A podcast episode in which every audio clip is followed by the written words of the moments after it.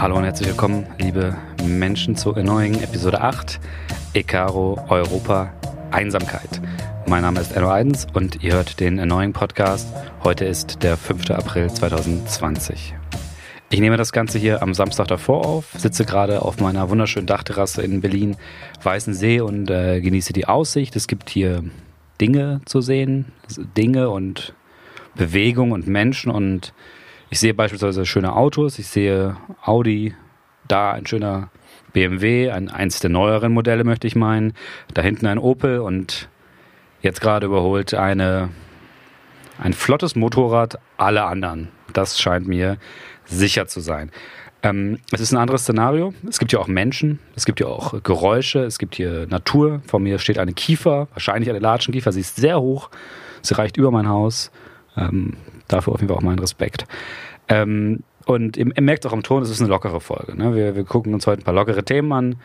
Es geht um Europa, Corona, autoritäre Staatsführer, also es war ein Witz. Es wird nicht locker, sondern es wird eher ein bisschen ernster und tiefer. Und damit ich das nicht ganz alleine machen muss, was ich wahrscheinlich nicht mal könnte zum Thema Europa, da habe ich mich nicht so viel Ahnung davon, habe ich mir äh, Hilfe besorgt. Diese Hilfe ist die wunderbare Journalistin Alexandra Brozowski, mit der ich an der Freien Universität kurzzeitig zusammen beim Campusmagazin Furios geschrieben habe und die jetzt Europa-Journalistin ist. Und ähm, mich unterstützen wird in diesen ganzen Europasachen, mir ihre Einschätzung geben wird zu den Themen, die ich gleich anspreche. Dafür an dieser Stelle schon mal vielen Dank. Vorher gibt es natürlich noch ein paar Gedanken zu Corona. Wir sitzen alle zu Hause. Wir verwenden alle viel Energie und Gedanken an diesen Umstand, dieses ewige Dahause, Dahause, ich werde schon Bescheid. Dieses ewige Daheimsein, dieses, diese viele Zeit, die jetzt einige von uns haben, andere haben fast gar keine Zeit gerade. Was soll man machen? Und ich beobachte, dass viele, und da bin ich ja auch so ein bisschen mit eingeschlossen mit diesem Podcast, obwohl ich den vor der Quarantäne begonnen, dass viele ihre Energie nach außen richten, Social Media sehr viel machen, Dinge schreiben, Dinge produzieren. Das ist kein Muss. Das geht an, also das geht an alle. Das ist, das ist kein Muss. Man kann in dieser Zeit auch wunderbar nach innen arbeiten. Man kann eine Sprache lernen, man kann Handstand machen, man kann irgendwie gucken, was man vielleicht an seinem Körper anders machen möchte, vielleicht masturbieren, auch irgendwie nochmal verändern, die ganze Technik oder so. Man kann sehr viel nach innen gehen. Ähm, also wenn es diesen Drang gibt, jetzt unbedingt was zu veräußern, unbedingt etwas äh, der Welt zu hinterlassen, lasst euch gesagt sein, das ist kein Muss kann natürlich verstehen, dass man dieser Zeit irgendwas hinterlassen möchte. Meine Anregung ist nur, man kann Dinge auch bei sich selbst hinterlassen. Und jetzt ganze, ganze, ganze Spaß beiseite. Ich bin sehr gespannt darauf, wie unsere digitale Kommunikation auch nach Corona ablaufen wird, weil ich glaube, dass viele Menschen jetzt gerade eine wunderschöne Form finden, damit umzugehen. Auch Menschen, für die das vorher gar kein Thema war, vielleicht irgendwie ältere Menschen. Und da bin ich, da freue ich mich tatsächlich drauf, dass so diese digitale Kommunikation jetzt durch das Extrem, in dem sie gerade stattfindet, vielleicht in eine gewisse Normalität sinkt nach Corona in, in, eine, in eine, breitere gesellschaftliche Normalität, nicht nur in den jungen äh, Zielgruppen, Nutzergruppen, Nutzerinnengruppen, whatever. Da habe ich äh, Bock drauf. Ja, wie gesagt, heute die Folge wird locker. Wir reden über Corona und Europa und ähm, jetzt geht's los.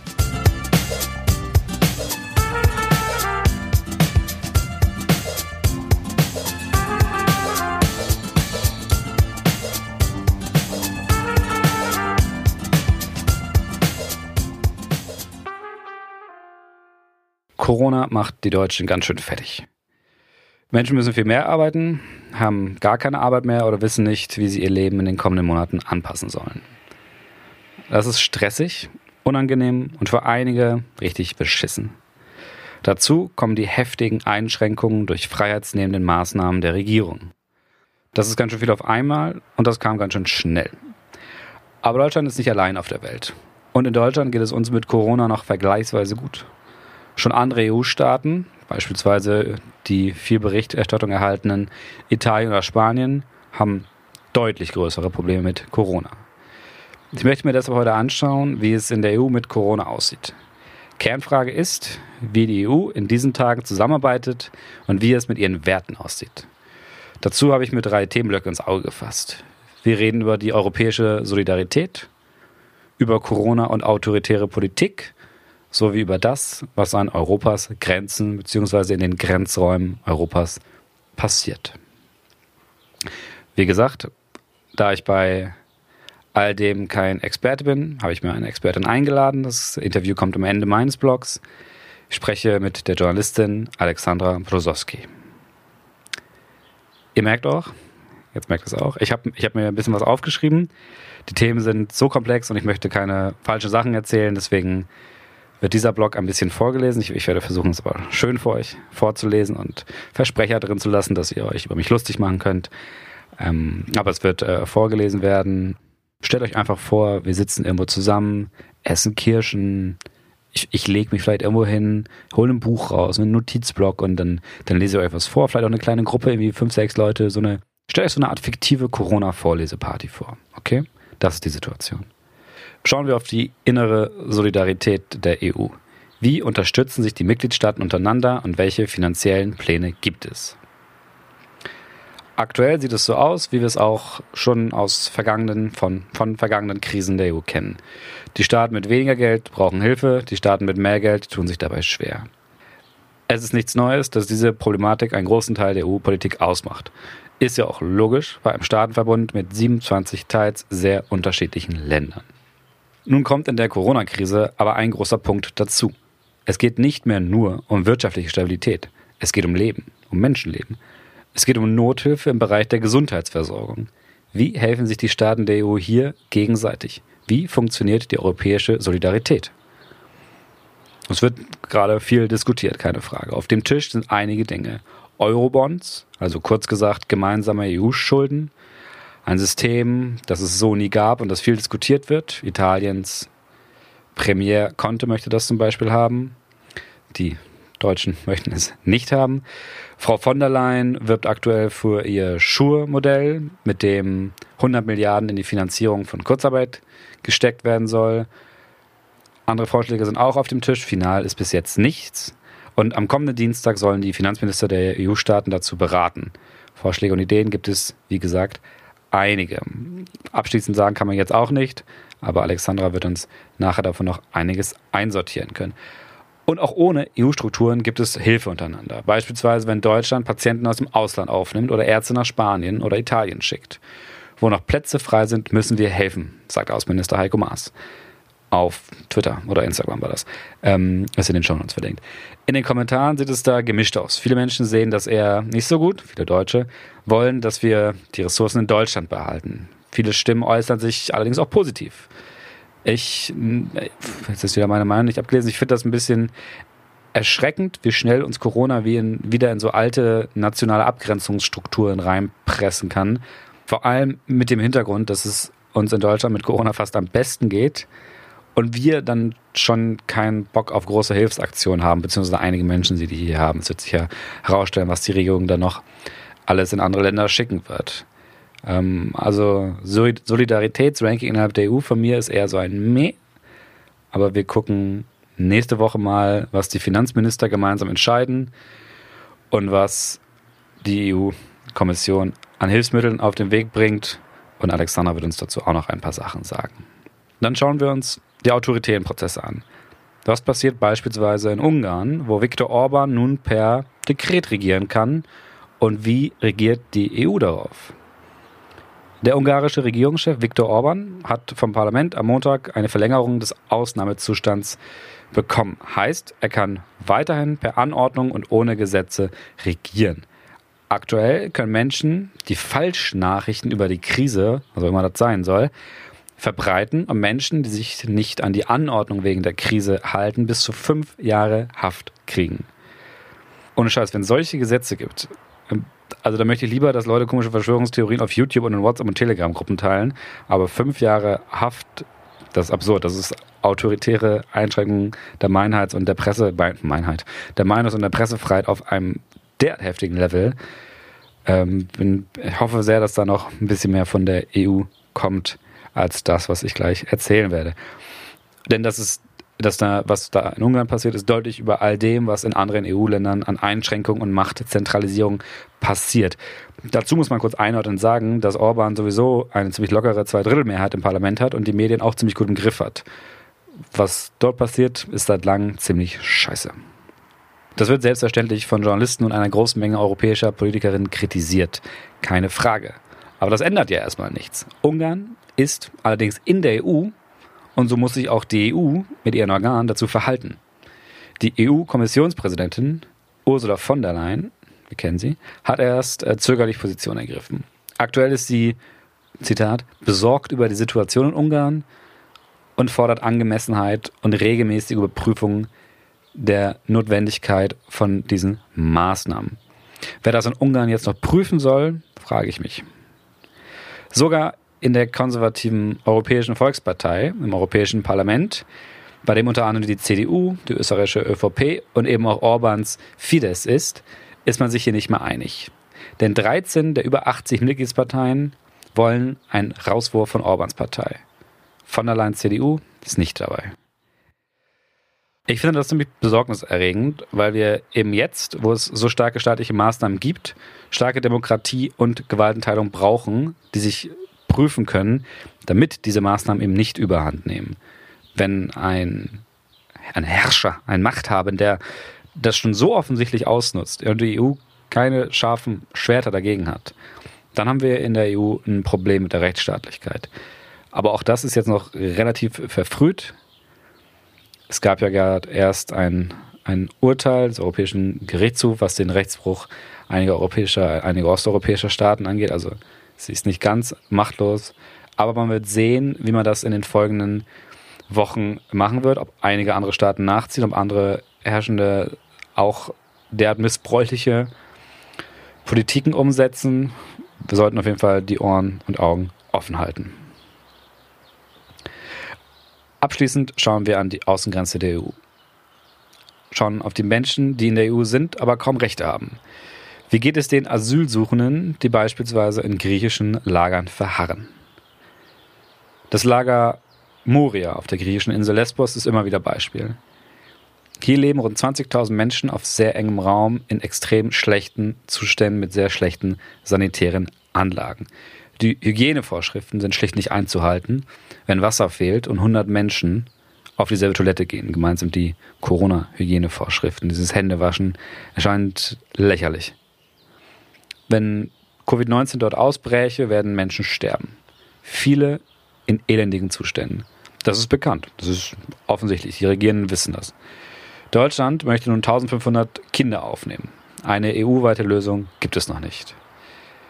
Der Journalist und Geschäftsführer der Hilfsorganisation WADI, Thomas von der Osten Sacken, berichtet unter anderem auf seinem Facebook-Profil regelmäßig von der Situation der Asylsuchenden in diesem Lager. Schaut euch die Facebook-Seite mal an. Ich habe es euch in den Kommentaren verlinkt. Da gibt es viele, ich möchte nicht sagen gute Bilder, aber viele ehrliche Bilder, viele Bilder von Menschen, wie sie dort leben, viele Bilder auch von den Organisationen, die die Menschen dort mit Hilfe oder ohne Hilfe gegründet haben, um eben Corona einzudämmen, wie die Menschen sich dort selber verwalten. Alles sehr interessant und es verleiht diesem, diesem ganzen Komplex erstmal Bilder. Das finde ich immer ganz wichtig, wenn man über sowas redet. In einem aktuellen Interview mit der luxemburgischen Wochenzeitung Vox unterstellt er, Thomas, der EU ein gnadenloses Versagen und beschreibt das Camp Moria als ein Höllenloch. Er hofft aktuell zumindest auf eine Evakuierung von den armen von den Armen, arm sind sie wahrscheinlich aktuell alle geldmäßig, von den alten und kranken Menschen. Wer hier helfen möchte, kann dies natürlich mit Aufmerksamkeit tun, mit Shares und Likes, aber ich glaube, viel hilfreicher ist Geld. Davon haben wir alle dann doch ein bisschen mehr. Die Organisation Stand by Me Lesbos leistet viel gute Arbeit in den Lagern auf der Insel und ist auf Spenden angewiesen. Einen Link findet ihr in den Shownotes zu dieser Folge auf erneuing.de. Und wie gesagt, macht euch keine Sorgen um euer Geld, gebt ruhig ein bisschen was ab. Auch kann mir gut vorstellen, dass es einigen von euch in dem Thema gerade schlecht geht, aber einigen geht es wahrscheinlich immer noch ziemlich gut und ihr wird es auch nach Corona gut geben. Deswegen macht die Potte auf und schickt ein bisschen Geld rüber oder schickt viel Geld rüber. Es ist in guten Händen. Das war's von mir erstmal zu all diesen Themen. Ihr seht, ich habe alles ein bisschen angeschnitten und möchte jetzt im Interview tiefer reingehen mit dem Wissen und der Stimme einer Expertin. So, wir sind jetzt mit Brüssel verbunden. Bei mir im Voice-Chat ist Alexandra. Alexandra, guten Abend. Ja, guten Abend. Danke für die Einladung. Ja, vielen Dank, dass du dir die Zeit genommen hast. Kannst du für unsere, für meine Zuhörer kurz mal erklären, was du da in Brüssel Schönes machst? Ähm, also zurzeit bin ich in Brüssel bei Euractiv. Ähm, wir sind ein unabhängiges europaweites Mediennetzwerk, das sich auf EU-Politik äh, spezialisiert hat. Ich mache normalerweise Außen- und Verteidigungspolitik, aber mittlerweile mit der ganzen Corona-Krise bin ich dann auch in die Gesundheit mittlerweile gegangen. Ähm, unser Hauptsitz ist hier in Brüssel, wo wir eine Redaktion von zwölf Journalisten haben, die die englischsprachige Online-Seite leiten. Wir haben acht verschiedene Ressorts, Außenpolitik, Agri-Food, Nachhaltigkeit, also praktisch alle Politikbereiche, die die EU abdeckt. Und dabei verfolgen wir meist die ganzen kompletten Gesetzgebungsprozess durch die ganzen Institutionen. Du hast jetzt gerade in unserer kleinen Vorbesprechung schon gesagt, dass Corona deine Arbeit ein bisschen schwieriger macht. Kannst du da kurz erklären, was du gemeint hast?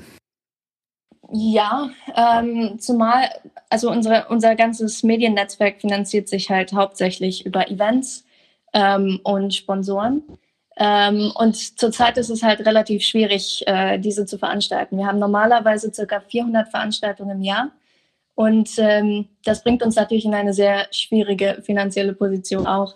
Ähm, wir hatten jetzt zum Beispiel letzte Woche auch einen Appell gestartet an die EU-Kommission, ähm, nicht nur wir, sondern zusammen auch mit anderen Medien, ähm, um sich halt für den ganzen Mediensektor einzusetzen und den nicht äh, sterben zu lassen. Aber wir müssen auch natürlich schauen, wie, wie da die Antwort ist. Bevor wir jetzt in die einzelnen Themen reingehen, was ist so dein allgemeiner Eindruck EU und Corona? Was sind die großen Herausforderungen? Zurzeit sehen wir vor allem, dass die Intensität der Krise zwischen den Mitgliedstaaten stark variiert. Ähm, das heißt, die Einschätzung von den Gesundheitsexperten ist, dass wahrscheinlich in den nächsten zwei Wochen ähm, der Peak der Pandemie erwartet wird. Und das bedeutet natürlich auch, dass die verschiedenen Lockdown-Measures ähm, ab Mai Schritt für Schritt eventuell reduziert werden könnten, im besten Fall natürlich. Ähm, für die EU-Politik sind dabei aber zwei Dinge zurzeit vorherrschend. Ähm, zum einen die Beschaffung und Verteilung von medizinischen Gütern ähm, und Maßnahmen vor allem zur Milderung ähm, der wirtschaftlichen Konsequenzen der Krise, ähm, die, wie Experten erwarten, relativ schwerwiegend sein werden. Ähm, und andererseits haben wir natürlich auch die ganzen anderen Politikfelder, die gerade mit technischen Aspekten zu kämpfen haben, also sei es zum Beispiel der Landwirtschaftssektor oder die Arbeitspolitik, ähm, wo Lösungen gefunden werden müssen, um, um die Auswirkungen der Krise ähm, einzuschränken. Wenn wir jetzt über die EU reden, so wird das ja häufig gemacht, über welche Organe reden wir dann? Welche Organe sind jetzt in dieser Krise besonders gefordert und müssen viele Entscheidungen treffen?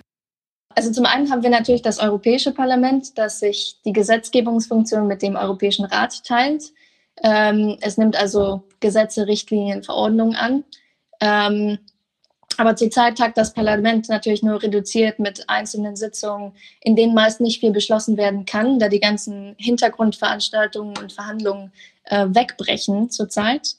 Ähm, dann haben wir die Kommission, ähm, die für die Vorlage der ganzen Vorschriften und der Umsetzung von Entscheidungen ähm, zuständig ist und natürlich äh, die, das Taggeschäft zurzeit führt. Ähm, aber da läuft die Arbeit in den ganzen Arbeitsbereichen gerade auf Hochtouren. Und ähm, zu guter Letzt haben wir natürlich den Europäischen Rat mit den Staats- und Regierungschefs, die zwar keine Gesetzgebungsbefugnis haben, aber ähm, doch das strategische und äh, zurzeit krisenlösende Gremium sind. Ähm, besonders jetzt zurzeit in Krisenzeiten ist das der Ort, wo die meisten Entscheidungen fallen sollten. Und wir hatten jetzt letzte Woche einen Gipfel, äh, der die wirtschaftlichen Folgen der Krise beraten hat, aber der war nicht so erfolgreich. Ähm, wir müssen halt tatsächlich sehen, wo die Entscheidungen am Ende getroffen werden. Okay, das heißt, du, du hast jetzt gerade auch schon ein Gremium erwähnt, diesen Wirtschaftsgipfel. Ich habe im Podcast vorher angesprochen, dass die Finanzminister der EU-Mitgliedstaaten sich am kommenden Dienstag treffen und beraten werden. Auch da ist das Wort Entscheidung noch nicht drin. Wann können wir denn mit ersten Maßnahmen rechnen und welche Maßnahmen gibt es schon?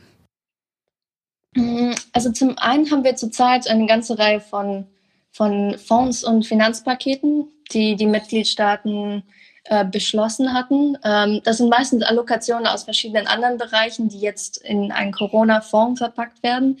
Zum Beispiel hat das Europäische Parlament letzte Woche zwei finanzielle Pakete abgestimmt, ähm, die ähm, in die einzelnen Länder gehen sollen ähm, im Dringlichkeitsverfahren. Dazu gehört eine Investitionsinitiative von, ich glaube, 37 Milliarden Euro, ähm, ein Solidaritätsfonds von Umfang, glaube ich, 800 Milliarden Euro. Also da wird schon einiges gemacht.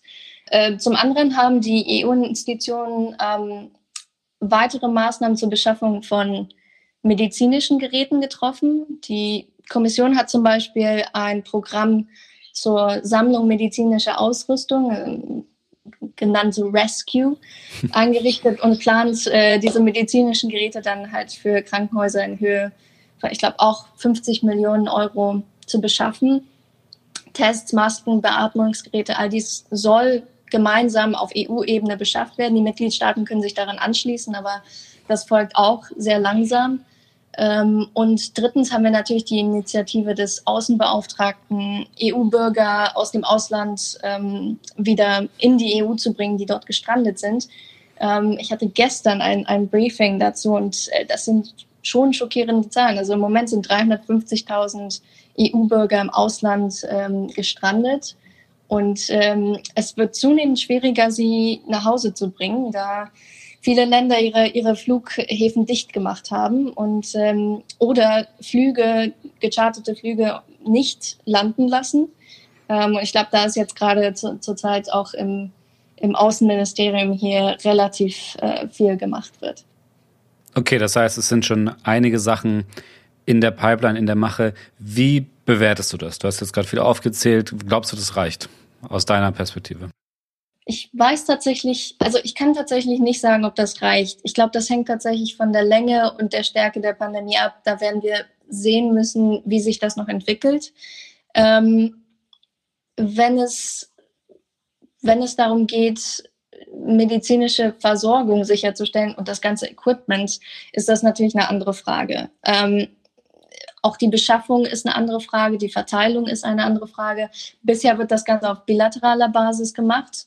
Die EU hat zwar einen Krisenmechanismus, der, der äh, da ein bisschen helfen kann, aber der ist meistens eher auf Katastrophenschutz ausgerichtet und nicht primär auf eine EU-weite Bekämpfung einer, einer Pandemie.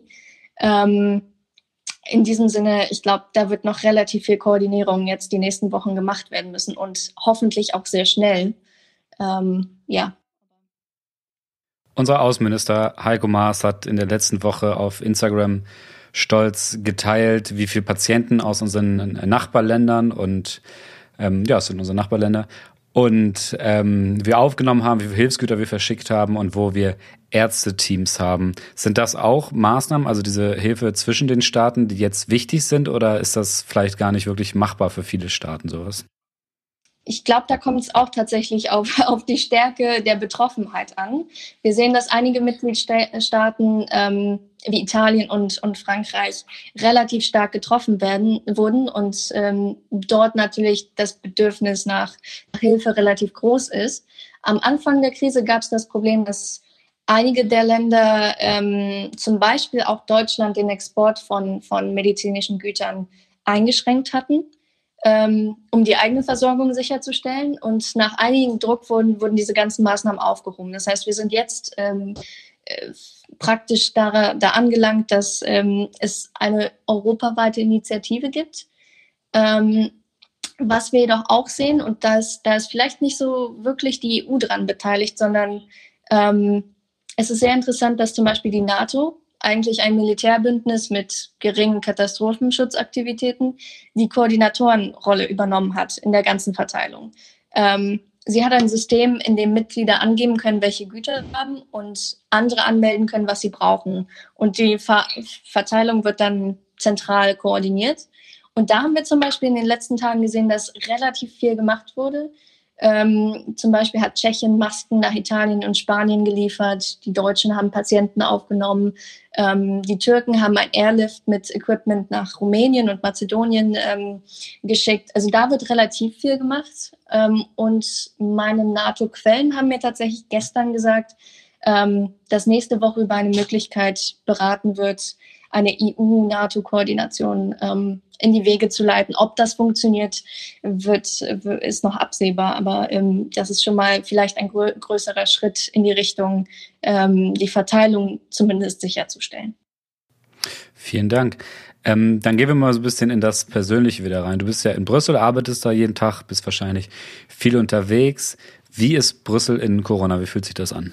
Wir sind jetzt hier in Brüssel seit äh, ungefähr zwei Wochen im Lockdown. Es sind einige Maßnahmen in die Wege geleitet worden. Grenzen wurden geschlossen. Ähm, es herrscht eingeschränkte Bewegungsfreiheit, aber es ist noch nicht so weit wie in Italien, dass, dass man tatsächlich nicht gar nicht auf die Straße gehen kann. Ähm, wir hatten in den ersten Tagen ähm, der Krise ein wenig Probleme, weil es keine Regierung gab wie für eine lange Zeit in Belgien das der Fall normalerweise ist. Ähm, aber mit der Krise hat sich dann doch eine Regierung gebildet, ähm, die relativ schnell Maßnahmen beschlossen hat, was ähm, vielleicht im Gegensatz zu einigen anderen europäischen Staaten ähm, uns einen Schritt nach vorne verschafft hat äh, gegenüber der Krise. Aber man muss zum Beispiel auch sagen, dass äh, ein, ein, Land mit 11 Millionen Einwohnern wie Belgien ähm, eine relativ hohe äh, Fallzahl von, ich glaube, mittlerweile 16.000 16 hat ähm, und ähm, ungefähr 1200 Toten.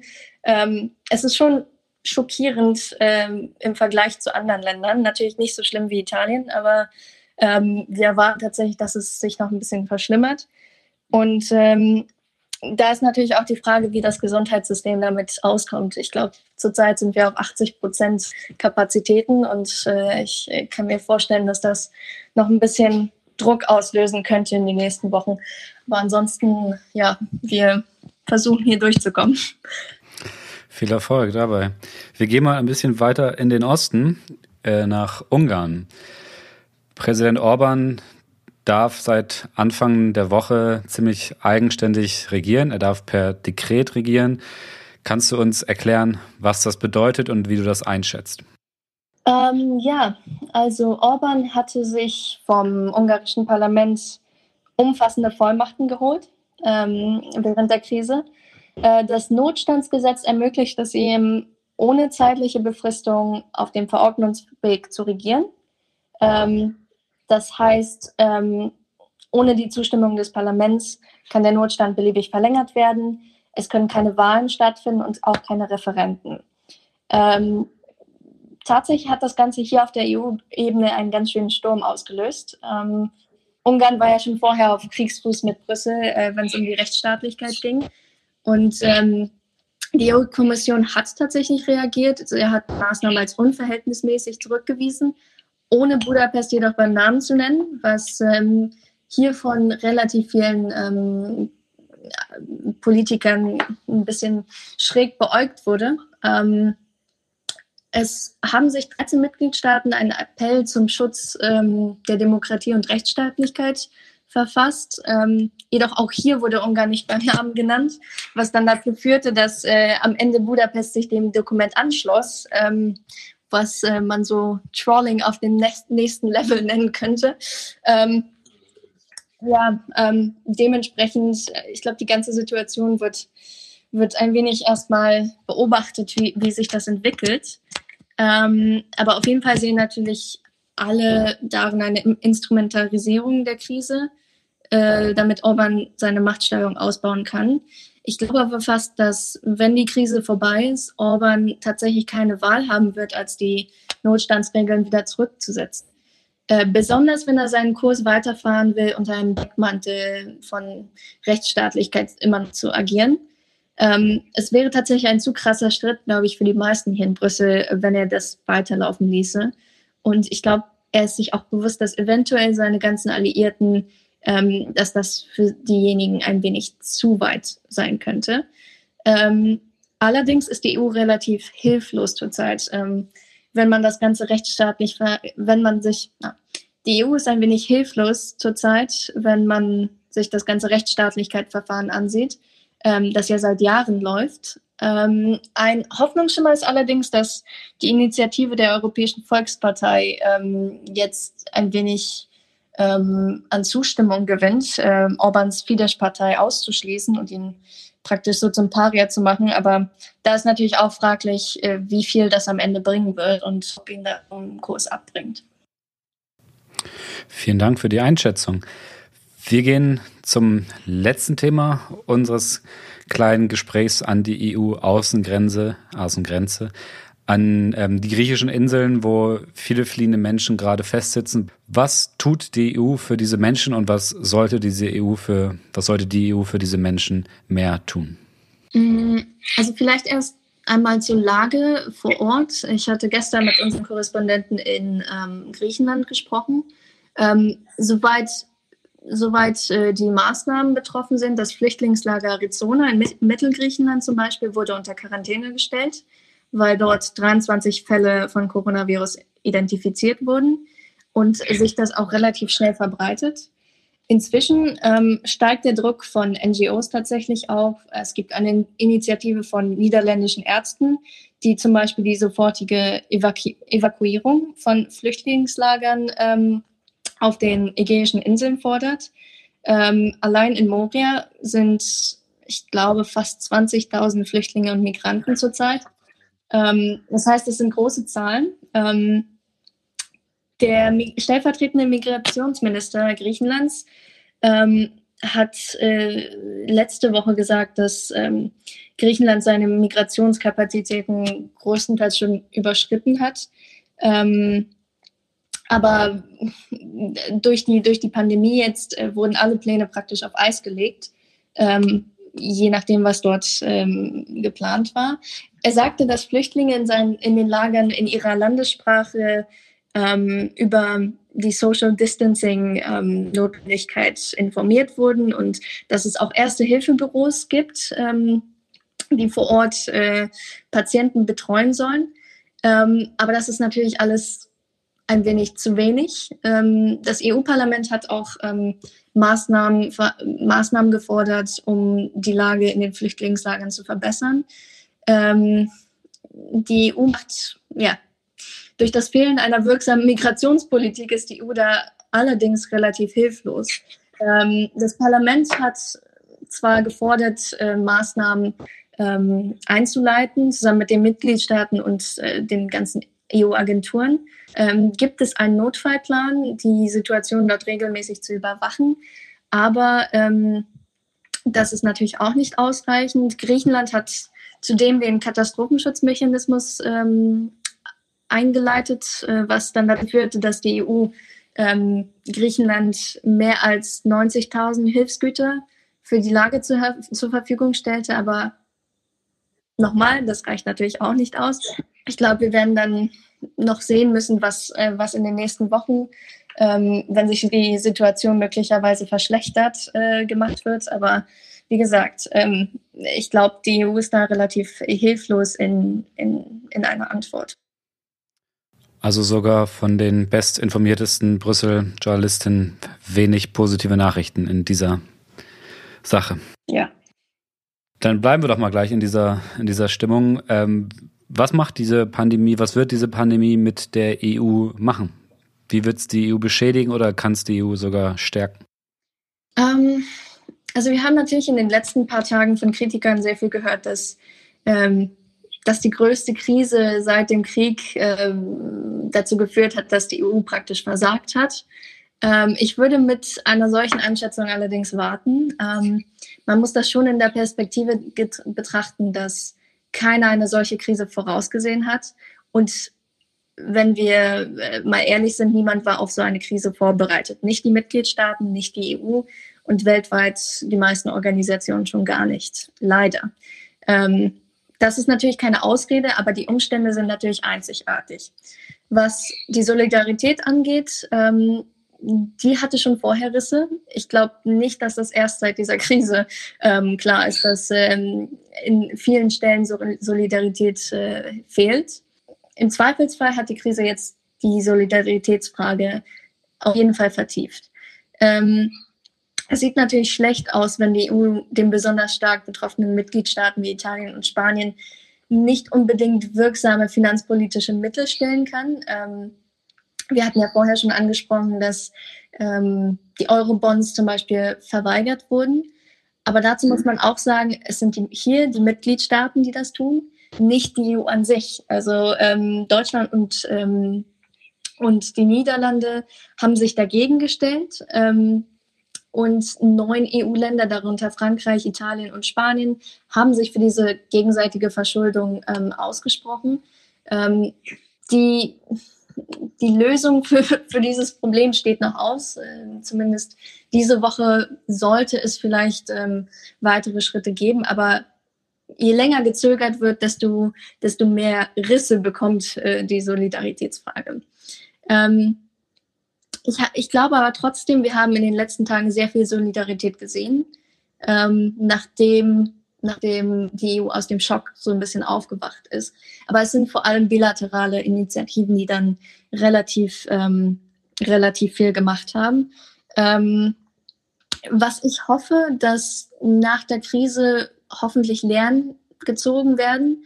Die einzig richtige wäre hierbei, dass zum Beispiel bestimmte Kompetenzen, wenn es, wenn es um Gesundheit geht, die zurzeit nur bei den Mitgliedstaaten liegen, eventuell auf EU-Ebene ausgeweitet werden könnten, um im Falle einer nächsten Epidemie vielleicht bessere Koordinierung herzustellen oder zumindest mehr Katastrophenschutzmaßnahmen ähm, getroffen werden können.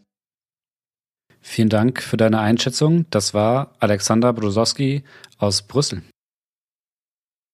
Und das war's für diese Woche mit Annoying. Diesmal aus dem großen Europa ins kleine Wohnzimmer und in, in eure süßen kleinen Ohren. Mich würde natürlich eure Meinung zu diesem Europathema interessieren. Findet ihr, die EU tut gerade genug? Was findet ihr, sollte sie mehr tun? Was sollte sie nicht tun?